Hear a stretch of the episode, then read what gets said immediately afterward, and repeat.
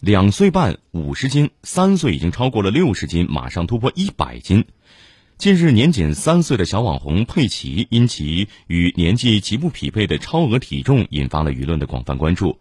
佩奇的母亲在社交视频网站上也发布的视频显示，佩奇食量惊人，体型也逐渐胖了起来，甚至到了臃肿的地步。由此，佩奇的父母也饱受质疑和谴责，众多网友纷纷指责其父母让孩子当吃播赚钱。八月二十四号，平台方回应称，目前已经对相关账号和视频做出了封禁的处理。